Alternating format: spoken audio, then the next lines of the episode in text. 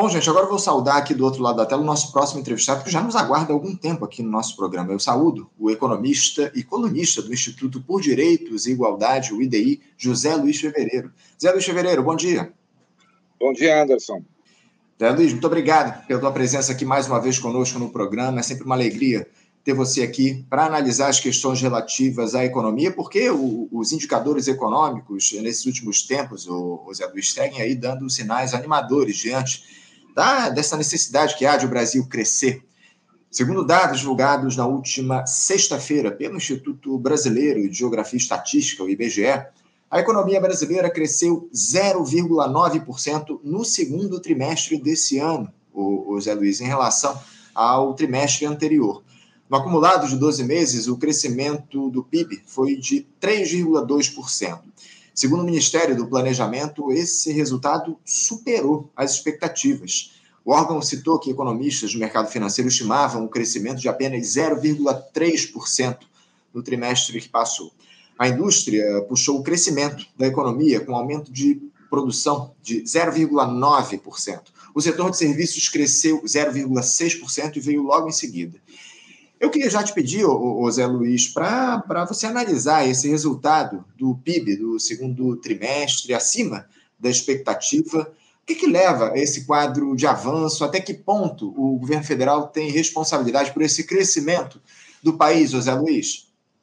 Então, uh, eu atribuo isso à razão oposta a que o mercado em geral atribui. Né? Uh, esse crescimento decorre da PEC da transição, que o, alguns colunistas do mercado financeiro chamavam a PEC da gastança. Essa bendita gastança que está viabilizando um nível de crescimento econômico acima do que o mercado imaginava. Para você ter uma ideia, o ano 2022, Bolsonaro furou o teto com vários artifícios e já representou um aumento de gasto público razoável em relação a 2021. Com a PEC da transição, o aumento do gasto público da União esse ano está, do período de janeiro a junho, 8,7% acima do que foi no ano passado. Isso, evidentemente, puxa crescimento. Essa é a razão pela qual a economia cresce, porque há um fator indutor que é o aumento do gasto público. O que é que o mercado diz e o que é que setores do governo dizem? Que isso reflete as expectativas, o arcabouço fiscal, a perspectiva de controle sobre a dívida. Considero isso aí a bobagem completa, né? Reflete o fato de que houve um aumento real do funcionalismo, houve um aumento real do salário mínimo, houve uma retomada de gastos públicos, e isso, evidentemente, tem um impacto na economia. Para além do primeiro trimestre, que foi um caso particular, que foi uma recuperação muito significativa do agronegócio. Muito bem lembrado, muito acho, bem lembrado. Tivemos, acho que vamos ter um nível de crescimento bom esse ano, mas o que me preocupa é 2024. 2024, 2025. Por quê? Porque o, o aumento do gasto público para 2024 está subordinado ao novo arcabouço fiscal e, portanto, se o crescimento se mantiver na faixa de 3,2%, significa que o gasto público ano que vem poderá subir no máximo 2,2%. Isto se não forem disparados os gatilhos necessários a que o governo entregue é o prometido déficit fiscal primário zero, que é, uma, é um despropósito. Assim, nós corremos o risco, em função desse compromisso que o Haddad assumiu de déficit fiscal zero em 2024, que nem os 70% do crescimento da arrecadação possam ser incorporados ao gasto público. Portanto, os efeitos perversos do novo arcabouço fiscal nós vamos começar a sentir a partir de 2024. Me parece que a aposta que o Haddad fez é ter um crescimento bom esse ano que turbine a arrecadação e crie um impulso para frente. Isso poderia ter um funcionamento parcialmente razoável se não fosse o compromisso associado de zerar o déficit em 2024, que mesmo setores do governo consideram irrealizável. É isso, é isso. A gente no ano que vem não vai ter esses recursos foram disponibilizados no fim do ano pela PEC da transição, muito bem lembrado. A gente, pelo contrário, tem aí esse novo arcabouço fiscal como um, um impedimento, uma barreira aí para que os investimentos públicos aconteçam ao longo dos próximos períodos. Agora, esse resultado, Zé Luiz, é, é que o governo Lula, aliás, inclusive alimenta a expectativa de que os números do PIB para 2023 superem os 0,5% projetados e alcancem 3% no mês de dezembro. A gente conversou contigo aqui cerca de um mês atrás, e eu lembro que você disse que a, aquela queda do desemprego que foi apresentada pelos dados do IBGE na ocasião, ela deveria ser analisada em contexto. Isso também se dá para essa alta do PIB, o, o Zé Luiz? Você pre, pre, prefere aí manter a cautela nesse momento? Não, eu acho que está mais ou menos claro ao que se refere isso, né? É uma, uma digamos assim, é a composição de dois fatores positivos. Uhum. É a recuperação do PIB do agronegócio no primeiro trimestre, que foi muito expressiva, e o aumento da indústria dos serviços que decorrem do aumento do gasto público no segundo trimestre. Esse primeiro fator, ele está dado, ele não terá grande impacto para frente, mas é, já criou um impacto que vai contar no resultado deste ano. O segundo fator continuará exercendo algum impacto no segundo semestre, talvez um pouquinho menor, porque na comparação com 2022 o gasto da União aumentou no segundo semestre, fundamentalmente, porque teve aquela a PEC das eleições, em que o governo Bolsonaro saiu distribuindo dinheiro praticamente de helicóptero para tentar ganhar a eleição. Portanto, o comparativo não será um comparativo com um aumento proporcional tão grande quanto foi o primeiro semestre, mas a tendência é que a gente feche o ano com provavelmente a economia crescendo em algum número próximo a 3%. O que daria, em tese, um aumento do gasto, considerando que esse aumento do PIB corresponda a um aumento na arrecadação correspondente, garantiria, a priori, uma expansão do gasto público de 2,1% para o ano que vem, que é a quarta parte do que o gasto público se expandiu no primeiro semestre deste ano. Portanto, esse fator indutor no ano que vem será muito mais frágil. E uhum. será 2,1 se não forem acionados os gatilhos para garantir o déficit fiscal zero. Portanto, os riscos para 2024 e para 2025 são grandes. É, é para 2024 parece que esse, é, não, há, não haveria o risco para que esses gatilhos fossem acionados, né? porque parece que é só a partir do segundo ano caso o governo não cumpra a meta de déficit, que esses gatilhos seriam efetivados, seriam acionados, como você muito bem coloca, que foram estabelecidos aí pelo arcabouço fiscal. Agora, eu queria trazer um outro dado que foi divulgado aí recentemente, porque o consumo das famílias, isso chama muito atenção, Zé Luiz, o consumo das famílias também cresceu nesse último, nesse último trimestre, né, os mesmos 0,9% do PIB. Só que para os analistas, esse bom momento da economia acaba acendendo um alerta em relação ao ritmo de queda da inflação, o que poderia derrubar, de alguma forma, aquela ideia de redução da taxa de juros em meio ponto percentual ao longo das próximas reuniões do Comitê de Política Monetária do Banco Central, o Copom. É, você vê algum tipo de risco para uma elevação da inflação ao longo desse próximo período, Zé Luiz? Essa questão, esse PIB elevado, pode ser o pretexto para o Banco Central manter a Selic em níveis altos? Bom, o Banco Central não precisa de muito pretexto para manter a Selic em níveis altos, né? Mas é muito provável que a inflação suba um pouco, ela fechou um pouco abaixo de 4% anualizado, é um número baixo para as condições econômicas em que vivemos, portanto, é provável que venha a subir um pouco, Agora, nós temos que naturalizar assim, uma inflação na faixa de 4% a 5%, não é um problema. Assim, isso não é algo que possa ser enfrentado a golpes de taxa de juro. Nós temos, em geral, inflação que é induzida por preços internacionais. Por exemplo, nós estamos agora num ciclo de alta dos preços dos combustíveis, que impacta aqui, porque, a rigor, a Petrobras continua mantendo uma política de paridade de preços de importação, um pouco mais um pouco mais ponderada, um pouco mais uh, mediada, mas continua seguindo a mesma lógica. Consequentemente, a gente tem parte dos, nosso, dos nossos custos decorrem de preços internacionais, sobre os quais a gente não, não tem controle. Né? O Brasil continua tendo E aí, voltando a, uma, a algo que nós conversamos na última entrevista, continua tendo uma situação de subemprego estrutural, portanto, nós não temos falta de mão de obra, por mais que a taxa de desemprego aberto caia, nós temos enorme contingente de pessoas trabalhando aquém do que gostaria, portanto, em subemprego, em formalidade, em trabalho parcial, etc. E, consequentemente, nós não temos, sobre esse ponto de vista, nenhuma pressão. Nós não temos pressão energética, nós estamos com um bom regime de chuvas, não há risco de faltar energia, portanto, nós não temos nenhum dos dois principais gargalos que costumam recomendar uma freada à economia. Portanto, nesse momento era um momento onde a expansão do gasto público não traria problemas.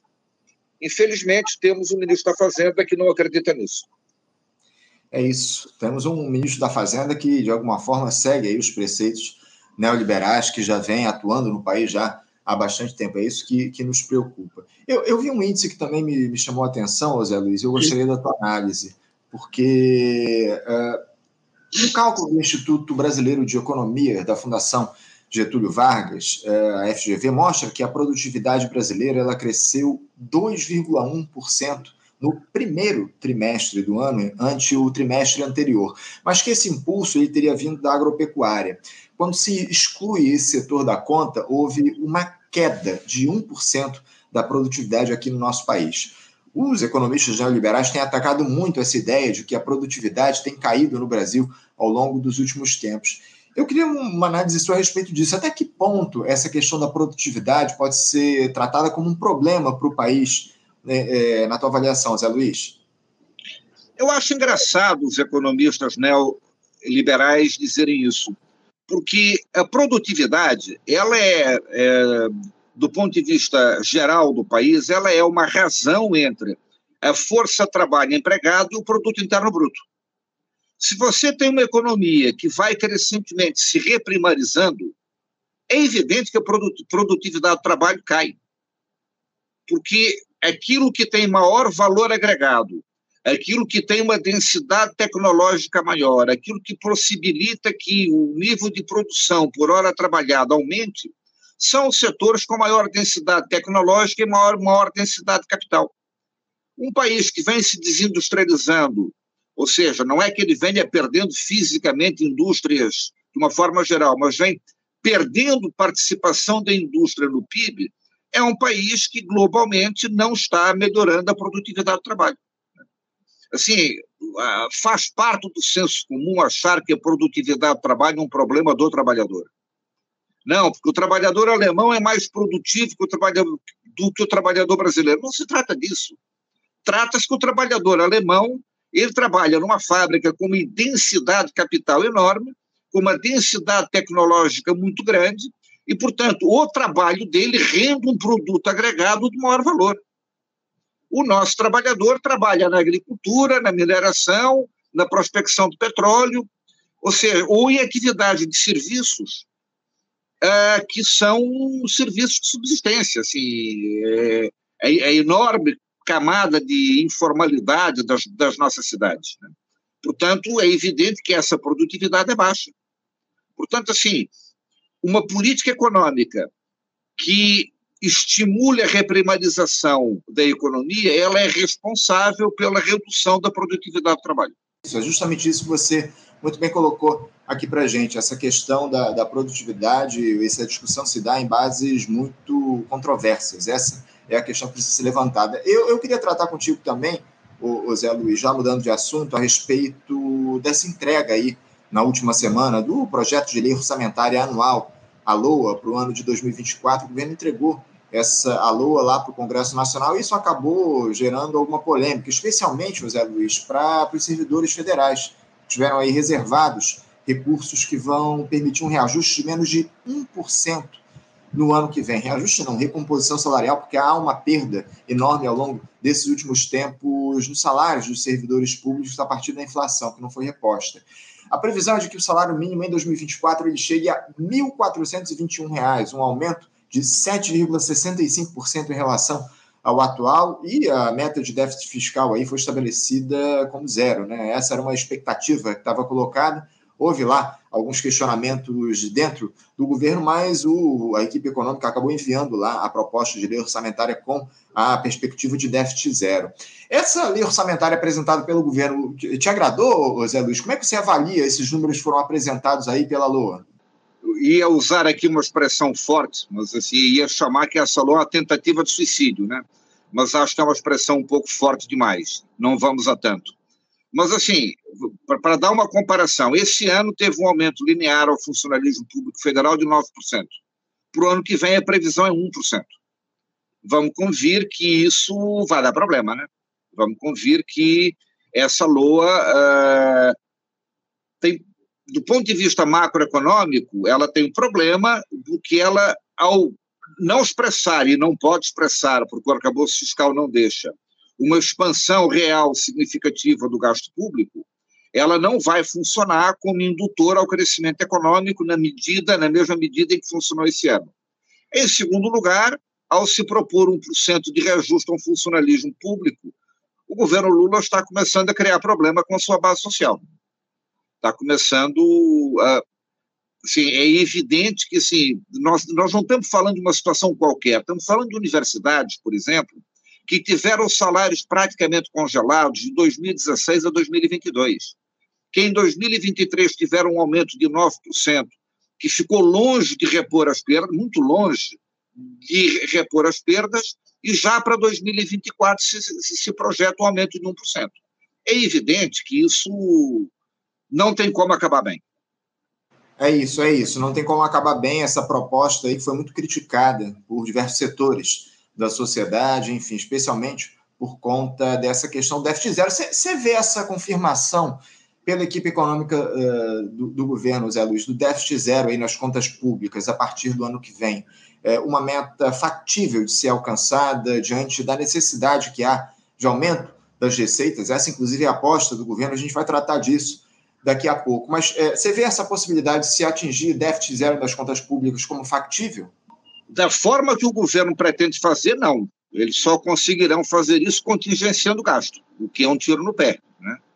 Assim, o governo não terá a arrecadação que lhe possibilite fazer isso. Agora, eles podem fazer isso, podem fazer isso contingenciando gastos. Entendo, entendo. É, é, é o que está colocado. Inclusive, a partir dessa, dessa tua questão, eu te confesso que estou muito preocupado em relação às alternativas, né? Como você colocou, que o governo pretende lançar a mão para alcançar essa meta de déficit zero, porque, como você muito bem colocou, o aumento das receitas não vai ser suficiente para atingir esse objetivo. Uma das alternativas, o Zé Luiz, é tentar não aplicar o piso mínimo constitucional para saúde e educação, a partir de uma ação do governo lá no Tribunal de Contas da União.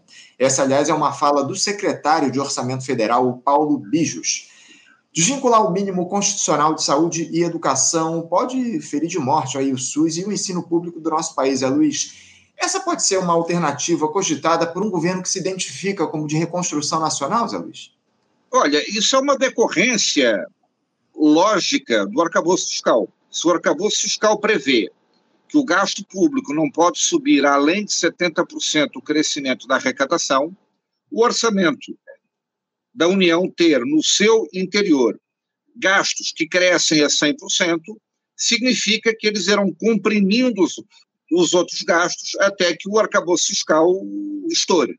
Portanto, é natural que o governo queira fazer isso.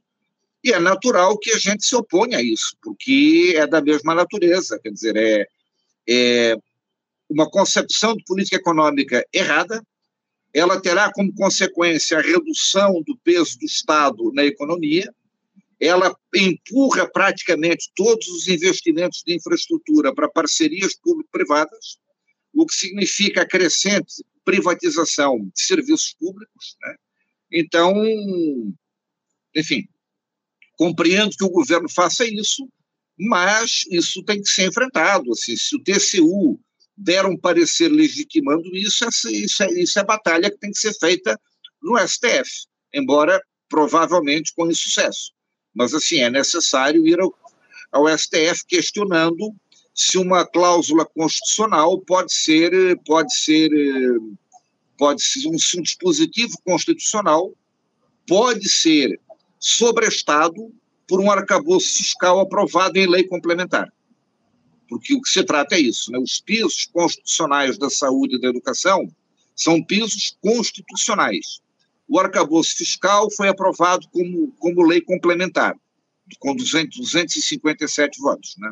Portanto, não, não me parece razoável, não sei que pirueta jurídica é essa, para explicar, e eu não sou jurista, mas como leigo, me parece, só com uma pirueta jurídica muito grande, se poderia alegar que uma lei complementar assusta a vigência de um dispositivo constitucional. O, o Zé Luiz, o, o, governo de alguma forma também acaba apostando no aumento das receitas aí para o ano que vem para cumprir essa, essa meta fiscal de déficit zero. É, Fala-se aí na possibilidade de ampliação das receitas, inclusive a partir da aprovação daquela segunda parte da reforma tributária, enfim. É, eu, eu, tenho lá minhas dúvidas, eu te confesso, em relação à possibilidade de se obter grandes vantagens aí nessa reforma tributária, até porque a discussão que estava prevista aí para o segundo trimestre já deve ficar só para o ano que vem. Você vê a capacidade do governo ampliar essas receitas, taxando grandes fortunas, atingindo aí a turma do andar de cima que pagando essa, que tem de pagar essa dívida histórica que ela tem com o nosso país. Você acha que o governo vai atuar nesse sentido ao longo do próximo período, vai desafiar os grandes interesses da, da alta burguesia aqui do país nesse sentido, Zé Luiz? Vamos lá, vamos começar pela parte que já foi aprovada. Uh, ela é globalmente positiva. Né? Tem visto críticas à esquerda e tal, mas assim, ela globalmente ela é mais, muito mais positiva que negativa.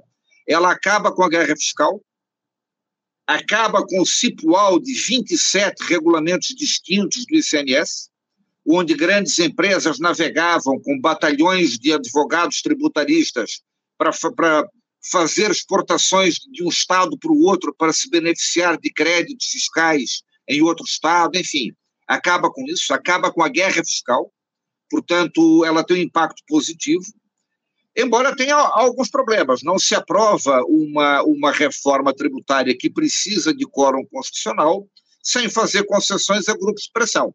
Então, fez, fez concessões a igrejas, não se fez ainda concessão ao, ao agronegócio, mas provavelmente se fará nas leis complementares, né? porque na última hora, por exemplo, o deputado Ivan Valente conseguiu tirar do corpo da reforma tributária a referência à lei que listava os itens dos insumos do agronegócio que teriam tarifa preferencial com 50% de redução, entre elas os agrotóxicos, né?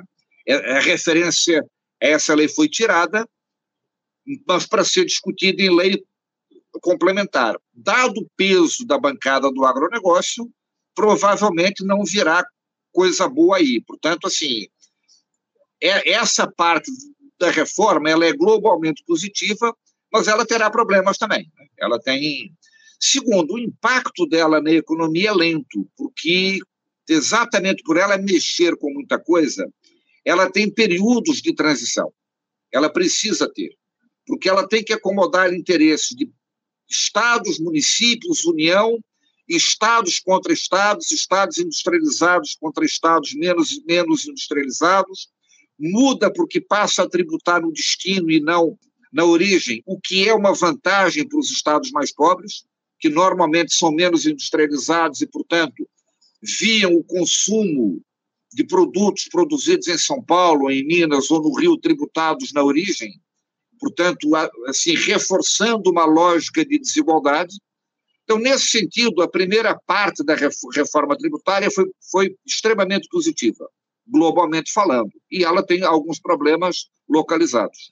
Como a segunda parte, a segunda parte ela explicita o conflito, conflito classes. A segunda parte é sobre renda e patrimônio. E aí, assim, isso tem que ser organizado o conflito em termos de mobilizar a opinião pública para pressionar o Congresso. O Congresso é um Congresso de ricos. Os que já eram ricos quando chegaram lá, os que se tornaram ricos ao chegar lá e os que são financiados pelos ricos. Esses compõem a ampla maioria.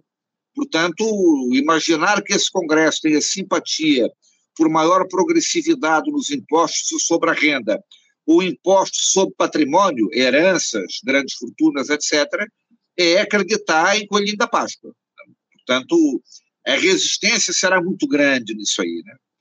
E, de todo jeito, qualquer mudança nesse sentido não será esse ano, evidentemente, isso entra na pauta ano que vem, tem o princípio da anualidade. Assim, os impactos disso, se houverem, não serão para esse governo. Serão, assim, os impactos da reforma tributária, uh, tanto a fase 1 quanto a fase 2, são diluídos no tempo. Uhum. Há um elemento na disputa política que me preocupa e tem sido pouco falado. A partir de 2027, ao comprar qualquer coisa na nota fiscal, vai, vai vir discriminado o imposto. Imposto já se paga, mas que não vem discriminado. Vai passar a vir discriminado. Isso vai ser um terreno fértil para a campanha contra os impostos. Isto vai, isto vai dar tração ao discurso da direita pela redução de impostos, porque o cidadão vai passar a ver quanto paga de imposto. Ele não está vendo que esse imposto é necessário para viabilizar a escola, o asfalto na rua, a segurança pública, a iluminação, a saúde, etc. Mas ele está vendo que ao comprar um quilo de carne por 50 reais, ele está pagando 15 de imposto. Uhum. Ao comprar um pacote de fraldas, ele está pagando X% de imposto. Portanto, isso vai dar um argumento ideológico, uma, uma base para a argumentação ideológica da direita contra os impostos, num país que tributa mal e, honestamente, tributa pouco. É isso. Essa é a grande questão que está colocada, o, o Zé Luiz. Ah, haverá muita pressão em torno justamente dessa questão da, da tributação aqui no país a partir dessa discriminação na, nas notas fiscais dos impostos são cobrados. Enfim, é uma discussão que a gente vai continuar fazendo aqui no programa. Eu tinha outras questões para tratar contigo, mas infelizmente meu tempo está mais do que esgotado, Zé Luiz. Eu quero agradecer demais a tua presença, a tua participação aqui no nosso programa, sempre muito didático nas suas explicações, e a gente certamente vai ter outras oportunidades aí para falar a respeito do cenário da economia aqui no nosso país. Muito obrigado, Zé Luiz, pela tua participação. Bom dia, um abraço e até a próxima. Bom dia, Anderson. Obrigado. Conversamos aqui com o Zé Luiz Fevereiro. Zé Luiz, que é economista e, e também e colunista do Instituto por Direitos e Igualdades, o IDI. Zé Luiz tratou aí a respeito dos temas relacionados à economia, enfim, sempre um papo importante que ele faz aqui com a gente no nosso programa. Você, ouvinte do Faixa Livre, pode ajudar a mantê-lo no ar. Faça sua contribuição diretamente na conta do Banco Itaú, agência 6157, conta corrente 99360, dígito 8. Esta conta encontra-se em nome do Sindicato dos Professores do Município do Rio de Janeiro e região, o Simpro Rio uma das nossas entidades patrocinadoras, mas seus recursos são destinados exclusivamente para o financiamento do nosso programa. Você pode fazer sua doação de qualquer valor, utilizando também a nossa chave Pix, que é ouvinte@programafaixalivre.com.br. Sua contribuição é fundamental para a manutenção desta trincheira progressista no ar.